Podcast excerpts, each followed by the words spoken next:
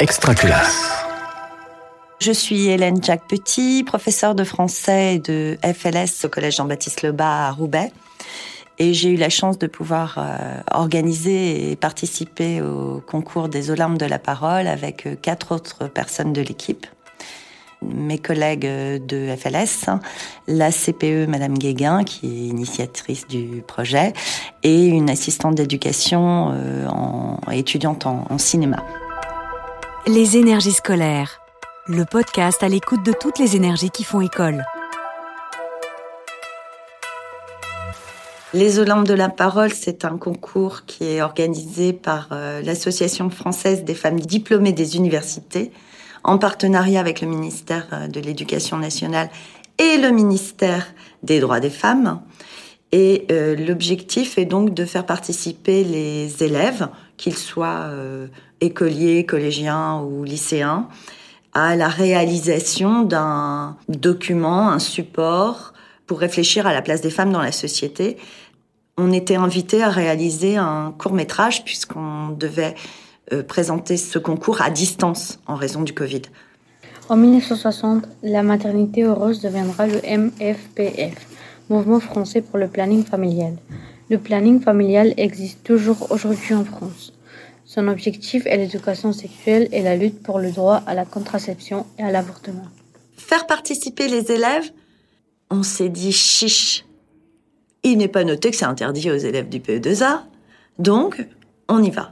On ose, après tout, pourquoi pas? Tout est parti d'un groupe de discussion euh, philosophique qui était euh, animé par Morgane Guéguin avec les élèves du PE2A dans mon groupe. Et on s'est rendu compte que les élèves avaient un nombre de stéréotypes incroyable. Et en particulier celui des genres. Vraiment. Assez marqué pour certains. Pas du tout pour d'autres. Et le concours est arrivé à ce moment-là. Donc c'était l'occasion rêvée pour en parler sans en parler. La question des stéréotypes, c'est une question qui se pose régulièrement. Et la question de la place de la femme, c'est une question qui n'est toujours pas résolue dans la société d'aujourd'hui. Donc il est pour moi hyper important qu'on puisse y réfléchir et combattre les stéréotypes des genres, par exemple, ne serait-ce que dans les supermarchés. Donc euh, oui, on je me suis sentie investie et, vraiment concernée par cette question. Euh, et l'envie de faire progresser la société, ça se fait par des petites choses comme ça, justement. Les mentalités ont commencé à évoluer en 2006 la loi promeut l'égalité salariale entre les hommes et les femmes. Mais certaines inégalités demeurent, particulièrement les inégalités salariales.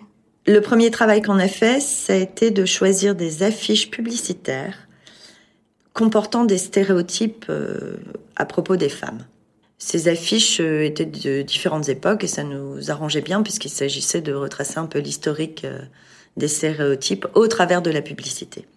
Une fois ces affiches choisies, on a demandé aux élèves de travailler sur des dialogues qui pourraient représenter euh, par des scénettes la situation proposée dans l'affiche. Donc le fait d'avoir un, un, nouvel appareil ménager qui faisait le rêve de la femme, le parfum qui, qui est synonyme de drague. Chaque groupe avait une mission particulière. Euh, les A1, analphabètes ou non, étaient euh, acteurs. Les A2 ont écrit les textes des dialogues et étaient souffleurs au moment du tournage. Les B1 ont fait les voix off sur euh, l'historique des droits de la femme, voix off qu'on intercalait entre chaque scénette. Ils le droit de travailler sans l'autorisation de leur mari. En 1967, la loi New autorise la contraception. En 1975, la loi Simone Veil autorise l'avortement. En Espagne, l'avortement est autorisé dès 1936. Au cours du projet, on a donc demandé l'autorisation de filmer aux parents. Et là, on a eu un souci parce qu'on ne les a pas toutes obtenues.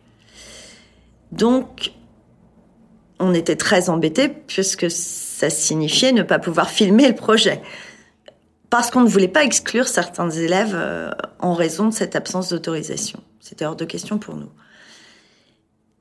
On fait beaucoup d'ateliers euh, pratiques en groupe grand débutant.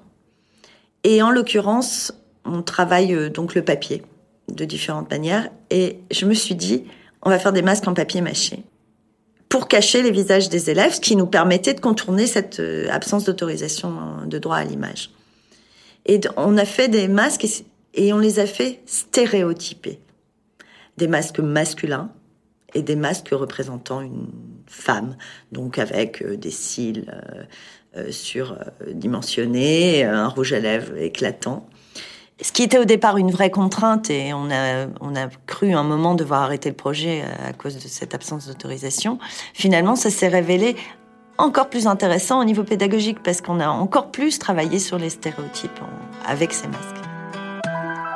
On est évidemment très fiers pour nos élèves de, du film en entier. J'ai un coup de cœur particulier pour la, la première scénette, celle de la crème Simon.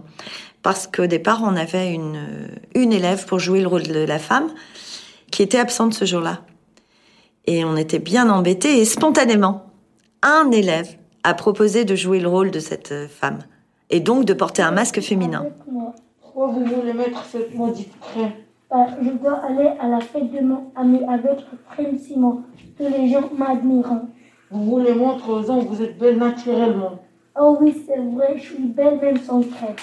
J'ai trouvé que c'était euh, l'aboutissement du projet de, de, ne pas se sentir euh, cloisonné dans un rôle et qu'en tant qu'acteur, on pouvait aussi endosser un rôle euh, de femme ou d'homme indifféremment. Donc on a réalisé le film, euh, on l'a envoyé, évidemment, sans grand espoir, à vrai dire. Étonnamment, on a été recontacté quelques temps plus tard en nous disant qu'on avait gagné la troisième place. Et ça, c'était dingue, parce qu'on n'en croyait pas nos oreilles. On était le seul euh, dispositif UPE2A dans tous les prix qui ont été euh, remis. Et obtenir cette place, c'était une vraie reconnaissance pour les élèves qui étaient euh, fous de joie. On était complètement scotchés. Il y a eu de nombreuses répercussions hyper positives de, cette participation au projet et du fait qu'on ait gagné. Un, ça a renouvelé et amplifié la confiance de nos élèves envers nous. Deux, suite à ça, quand on leur propose un nouveau projet, ils sont partants à fond à chaque fois. Ça, ça a permis euh, aux élèves du PE2A d'être plus visibles euh, dans l'établissement et, donc vis-à-vis -vis des autres élèves aussi, ce qui peut parfois être considéré comme un manque, c'est-à-dire l'approximation au niveau du langage, le fait d'apprendre une langue. Finalement, euh, tous les autres élèves se sont rendus compte qu'ils étaient capables de faire de grandes choses. Et c'est très important pour les élèves du PE2A et pour leur rapport et leur lien avec les autres élèves dans l'établissement. Les énergies scolaires est un podcast extra classe par Réseau Canopé. Auteur-réalisation Aurélie Dulin. Mixage Simon Gattegno. Coordination de production Luc Taramini et Hervé Thury. Directrice de publication Marie-Caroline Missire. Suivez-nous sur extraclasse.réseau-canopé.fr ou sur votre plateforme de podcast préférée pour retrouver tous les épisodes dès leur sortie. Une production Réseau Canopé 2022. Extra classe.